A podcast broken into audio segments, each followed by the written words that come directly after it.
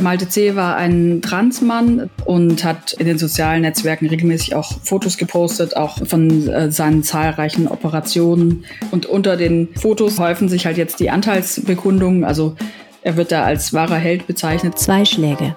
Mehr braucht es nicht. Am Rande des Christopher Street Day in Münster starb vor etwas mehr als einer Woche ein junger Mann.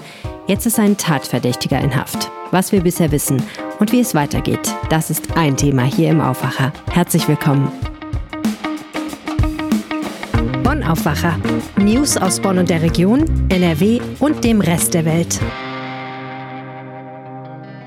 Mit Helene Pawlitzki am Montagmorgen. Schön, dass ihr zuhört. Gleich sprechen wir außerdem über Hass auf große Autos, nämlich SUVs. Das Landeskriminalamt in NRW befürchtet, dass es demnächst zu immer mehr Fällen von Vandalismus gegen SUVs kommen kann. Weitere wichtige News gibt es außerdem in den Nachrichten. Zuerst aber wie immer die Meldungen aus Bonn. Und da geht es heute um ein Munitionslager und einen Brand in Röndorf, die schwierige Situation für Biolandwirte im Vorgebirge und um austrocknende Bäume an der Poppelsdorfer Allee. Beim Löschen eines Waldbrands in Bad Honnef-Röndorf am Freitagabend sind Feuerwehrleute auf ein Munitionslager an einem Wohnhaus gestoßen. Der Einsatzort war oberhalb des Konrad-Adenauer-Hauses am Ende des Eulenhardweges. Das hochexplosive Material sei unter einer Plane im Freien hinter dem Haus gelagert gewesen. Das berichten Einsatzkräfte der Freiwilligen Feuerwehr Bad Honnef. Weitere militärische Utensilien stapelten sich in einer Hütte. Dort soll das Feuer ausgebrochen sein. Dann breitete es sich auf das benachbarte Waldstück aus. Am Ende standen rund drei Hektar Land in Flammen. Nach Einschätzung der Einsatzkräfte war es eine gefährliche Situation. Hätte sich der Brand nur 30 Zentimeter weiter ausgedehnt, wäre es wahrscheinlich zu einer großen Explosion gekommen. Die Feuerwehrleute erkannten das Munitionslager an mehreren kleinen Detonationen in und neben der Hütte. Sie konnten die Flammen stoppen und die Gefahr einer größeren Explosion abwenden. Der Einsatzort wurde von der Polizei Polizei beschlagnahmt und die Staatsanwaltschaft eingeschaltet. Die Ermittlungen haben Beamte des Fachkommissariats der Bonner Polizei übernommen. Nach GA-Informationen soll das Gelände einem Heimatforscher gehören, der sich vor allem mit der Geschichte Bad Honnefs zur Zeit des Zweiten Weltkriegs beschäftigt. Der Mann sei ein Sammler von Militaria, bestätigte der Bonner Polizeisprecher Robert Scholten am Samstagabend dem Generalanzeiger. Der Mann wurde laut Scholten wegen einer psychischen Beeinträchtigung in eine Klinik eingewiesen. Ein Landwirt aus Wachtberg wird im nächsten Jahr seine Gemüseproduktion vollständig einstellen. Somit wird er die Hälfte seiner Mitarbeiter nicht mehr beschäftigen. Damit reagiert der Biobauer Albert Schmitz auf das Klima und die schwierige Marktlage im Biohandel. Der Krieg in der Ukraine und die steigende Inflation haben zu einem spürbaren Rückgang der Kaufkraft geführt. Verbraucher schauen in diesem Jahr schärfer auf die Preise zulasten der Bio-Lebensmittel. Um 20 Prozent soll der Absatz an Bioprodukten eingebrochen sein. Supermarktketten wie Superbiomarkt haben bereits Insolvenz angemeldet und auch Zwischenhändler sollen insolvent sein. Kostenintensive Produkte wie Bio-Erdbeeren laufen in diesem Jahr katastrophal. Nur 50 Prozent der Erdbeernte habe er vermarkten können, sagt Schmitz. Wegen Inflation und hohen Energiepreisen wurden Bio-Erdbeeren in diesem Jahr mit einem Verkaufspreis von rund 20 Euro das Kilo angeboten. Luxusfrüchte wie Johannisbeeren, Stachel und Brombeeren sowie Heidelbeeren sollen ebenfalls einen geringen Absatz erfahren haben und auch Nischenprodukte wie Bioweine wurden nur wenig gekauft. Die anhaltende Dürre trocknet die Bäume an der Poppelsdorfer Allee aus. Auf dem Boden liegen dort bereits jetzt viele braune vertrocknete Blätter. Peter Schmidt von der Biologischen Station Bonn-Rhein-Erft ist das Problem bekannt. 2018, 2019, 2020 und jetzt 2022 seien zu trocken gewesen. Dadurch sei das Grundwasser niedrig und die Bäume werfen ihre Blätter ab. Die Bäume in der Poppelsdorfer Allee seien sowieso schon geschädigt durch Rad- und Autoverkehr. Normalerweise würden die Blätter der Kastanien den Bäumen dabei helfen, Wasser aus Stamm und Ästen verdunsten zu lassen. Wenn nun Wasser fehlt, muss der Baum die Verdunstungsoberfläche reduzieren. Die Trockenheit ist aber nicht das einzige Problem. Die Kastanien an der Allee haben auch seit Jahren mit Miniermotten zu kämpfen. Die Motte hat ihren Weg aus dem Balkan nach Deutschland gefunden, weiß Schmidt. Sie fresse sich durch die Blätter und beschädige darin die Versorgungsgänge des Baumes. Wichtig sei, die Blätter auf dem Boden wegzukehren. Dort legen die Motten ihre Eier hinein. Das würde seiner Meinung nach aber nicht viel helfen. Nur Fressfeinde wie Vögel könnten den Bestand der Motten verkleinern. Die Stadt hat trotzdem am Mittwoch begonnen, das Laub der Kastanien zu entfernen. Die Stadt plant sonst keine weiteren Maßnahmen, um die Bäume zu schützen. Die Gefahr, dass einige gefällt werden müssten, besteht laut Andrea Schulte vom Presseamt nicht.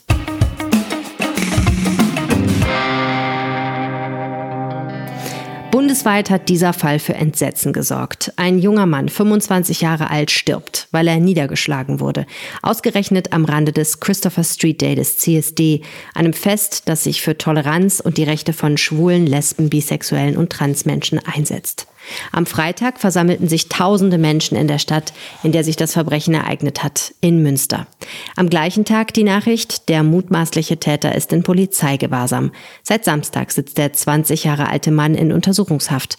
Darüber spreche ich jetzt mit NRW-Reporterin Claudia Hauser. Herzlich willkommen im Aufwacher-Podcast. Hallo Helene. Claudia, gehen wir zurück zum 27. August. Kurz nach 20 Uhr hat sich die Tat ereignet, um die es geht. Was genau ist passiert? Ja, nach bisherigem Ermittlungsstand hat da ein junger Mann ist da mit einer weiteren Person ist er äh, anlasslos ähm, am Rande des Christopher Street Days auf drei Frauen zugegangen und ähm, hat dann angefangen, die zu beleidigen als dreckige Lesben unter anderem soll er die beleidigt haben und da wurde eben ein Besucher des CSD aufmerksam, Malte C. heißt er, ein 25-jähriger Mann aus Mal, der wurde aufmerksam und wollte da schlichtend eingreifen. Der soll dann gefragt haben, was, was ist das Problem? Und daraufhin soll der, der Mann, der die Frauen beleidigt hat, ihn ebenfalls beleidigt haben und ihm dann einen Schlag mit der flachen Hand ins Gesicht verpasst haben. Und er hat dann nochmal zugeschlagen und ähm, daraufhin kam es eben zum Sturz von Malte C. und der schlug im Kopf auf und wurde sehr schwer verletzt und ist eben dann auch ähm, an den Verletzungen gestorben, ein paar Tage später. Ein schreckliches Verbrechen und ich glaube, die meisten Leute machen sich gar nicht so Gedanken darüber, dass schon ein, zwei Faustschläge zum Tod führen können, so wie hier, ne? Genau, ja, es ist auf jeden Fall so. Also wenn wenn man jetzt un, unabgestützt irgendwie auf den Asphalt knallt, ähm, kommt es eben noch dazu. Er war aber wohl auch schon nach diesem Faustschlag bewusstlos. Also der Kopf ist einfach sehr empfindlich. Die Polizei in Münster hat dann natürlich angefangen zu ermitteln. Wie sind die vorgegangen? Die haben unter anderem natürlich mit Zeugen geredet. Zeugen haben sich auch zur Verfügung gestellt und hatten auch Bilder von dem Tatverdächtigen und seinem Begleiter, der auch immer noch äh, unbekannt ist. So hat sich halt dann äh, rausgestellt, wie derjenige aussieht, den man sucht. Und ähm, er wurde dann von einer Polizistin erkannt und festgenommen in Münster. Das war am Freitag. Du hast gesagt, es gab Bilder, das heißt, es gab Zeugen, die Fotos gemacht haben. Genau, Zeugen haben Fotos gemacht.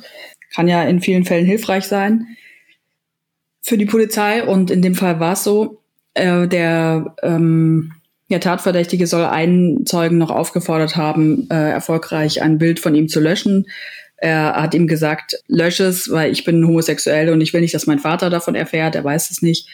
Und der Zeuge hat sich, hat das Bild gelöscht, hat sich trotzdem bei der Polizei gemeldet und das Bild konnte wieder hergestellt werden und dann eben mit den anderen auch abgeglichen. Es lag jetzt aber nicht nur ähm, an diesem wiederhergestellten Bild, dass man ihn identifizieren konnte, sondern es gab eben noch andere Aufnahmen. Was wissen wir denn über den Tatverdächtigen? Der Tatverdächtige ähm, ist seit einigen Jahren wohl in Deutschland mit seiner Mutter lebt er hier. Er stammt aus äh, Tschetschenien in Russland. Da ist auch der Vater noch und ähm, hat hier aber wohl ähm, sich einerseits ganz gut integriert, hat eine feste Arbeitsstelle und auch stabile soziale Bindungen. Das hat mir sein Anwalt so gesagt. Ähm, er ist aber auch schon äh, der Polizei aufgefallen mit, mit verschiedenen Taten und hat auch schon äh, Körperverletzungsdelikte begangen und ist ähm, da wohl einschlägig in Erscheinung getreten, wie, wie die Staatsanwaltschaft Münster mir gesagt hat. Und hat auch schon eine Verurteilung bekommen vom Amtsgericht Münster wegen Körperverletzung. Da ging es um eine Jugendstrafe. Ähm, Näheres dazu hat man mir jetzt aber nicht gesagt, auch wegen des äh, jugendlichen Alters des Mannes. Der ist gerade 20 geworden. Ja, und der ist ja jetzt eben erstmal tatverdächtig, noch nicht verurteilt. Das ist ja sehr wichtig. Ähm, er ist im Moment in Haft. Ist das ein normales Vorgehen nach so einem Vorfall? Also er ist jetzt wegen äh, des Verdachts der Körperverletzung mit Todesfolge ähm, in Haft. Das ist eigentlich ein Delikt, das hat mir der Anwalt auch nochmal erklärt, weswegen man jetzt nicht unbedingt in, inhaftiert wird. Also es wird dann zwar ermittelt natürlich, aber das ist jetzt äh, so nicht äh, an der Tagesordnung, dass man deshalb dann auch in, ins Gefängnis muss, es sei denn, es liegen Haftgründe vor und da gibt's jetzt gleich zwei. Einmal Fluchtgefahr, weil eben der Vater in Tschetschenien ist, hat man Sorge, dass er sich auch absetzen könnte und auch Wiederholungsgefahr wegen der Vorstrafe vor allem, die er schon hat. Jetzt haben wir sehr viel über den möglichen Täter gesprochen. Was wissen wir denn über das Opfer, über Malte C? Ja, ähm, das, der Malte C war ein Transmann, der war also aktiv auch beim CSD dabei. Der Tatverdächtige war da wohl nur am Rande unterwegs.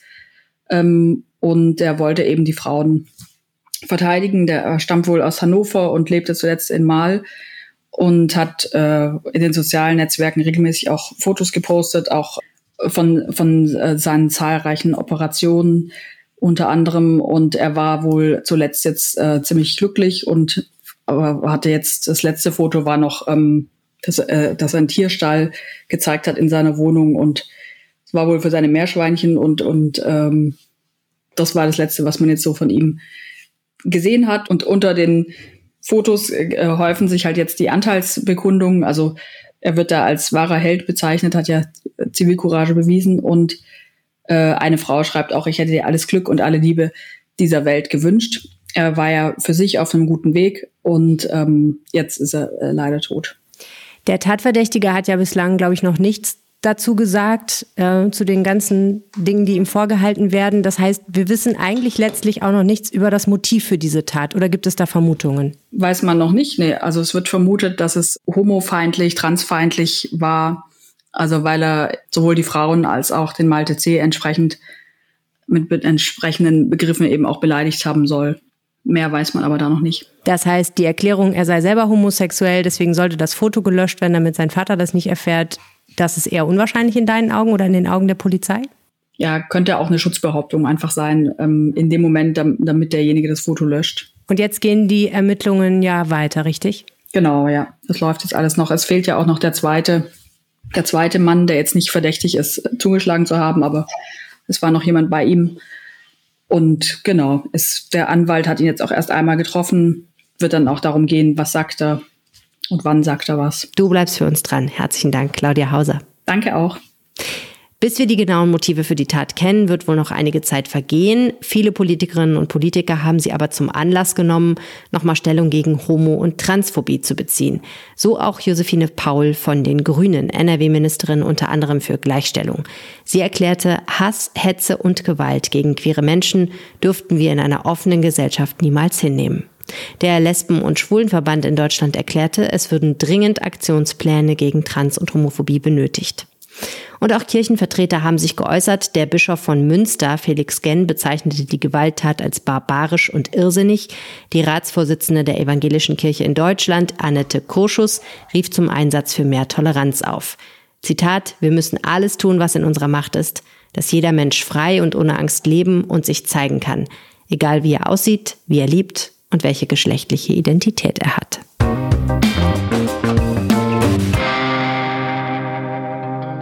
Wollt ihr uns etwas Gutes tun? Dann macht ein bisschen Werbung für uns. Ganz einfach. Erzählt jemandem vom Aufwacher Podcast. Das ist das Beste, was ihr für uns tun könnt. Danke. An SUVs, kurz für Sport Utility Vehicles, scheiden sich die Geister. Wer einen hat, will vermutlich nicht darauf verzichten. Man sitzt höher und hat einen tollen Ausblick. Wer keinen hat, der will sie am liebsten abschaffen. Sie verbrauchen viel Sprit und viel Platz, wenn sie irgendwo parken. In Großbritannien häufen sich jetzt Fälle, wo SUVs die Luft aus den Reifen gelassen werden. Manchmal werden die Reifen auch zerstochen und der Täter hinterlässt sogar ein kleines Bekennerschreiben. Auch in NRW gibt es jetzt erste Fälle. Max Blück, Leiter Landespolitik bei der RP. Ganz genau. Wir haben, äh, ich habe nachgefragt beim Landeskriminalamt, wie es denn aussieht, ob es da vergleichbare Fälle gibt. Aufmerksam geworden bin ich, dass es halt eben bei Twitter zumindest eine Followerschaft durch eine äh, durch eine hierzulande auch bekannte Gruppe gegeben hat. Also Ende Gelände äh, folgt bei Twitter halt eben den Tire Extinguishers. Das alleine ist ja jetzt noch äh, irgendwie nicht weiter verwerflich, dass man sich dann gegenseitig mal abschaut, was man so macht.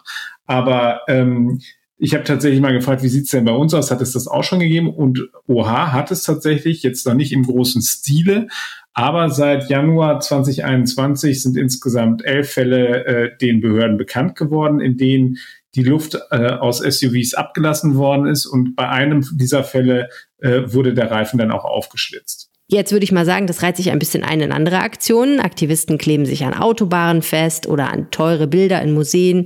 Jetzt lassen sie die Luft aus Autoreifen. Also macht das Landeskriminalamt, das LKA da was? Es bleibt ja eine Straftat, auch wenn da vielleicht eine positive Absicht dahinter stehen mag. Genau, also die Behörden nehmen das auch durchaus ernst ähm, und vor allem gehen sie davon aus, dass das halt eben auch ähm, äh, mehr wird. Also die, eine Sprecherin hatte mir gesagt, diese Auftritte erscheinen nach hiesiger Auffassung geeignet, um eine größere Anzahl von örtlichen wie überörtlichen Klimaaktivisten anzusprechen und sie so zur Nachahmung zu inspirieren. Also sie gehen, die nehmen das schon ernst und die haben das schon im Blick und werden da halt eben, denke ich mal, auch Anstrengungen äh, drauf legen, dass sie halt eben da genau hinschauen, was dort passiert.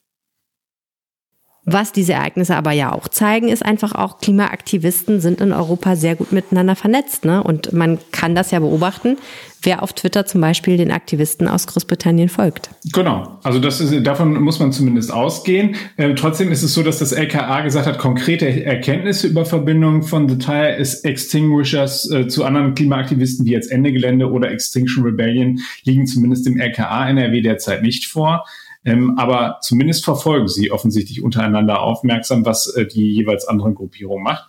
Und ähm, da kann man sagen, also das, das ist in der heutigen Zeit natürlich mit, mit äh, einer doch deutlich vereinfachten Kommunikation halt eben auch einfacher ist, dort eben äh, Kontakte aufrechtzuerhalten. Und äh, ich gehe schon davon aus, dass man sich durchaus auch kennt untereinander. Dankeschön, Max Glück. Sehr gerne.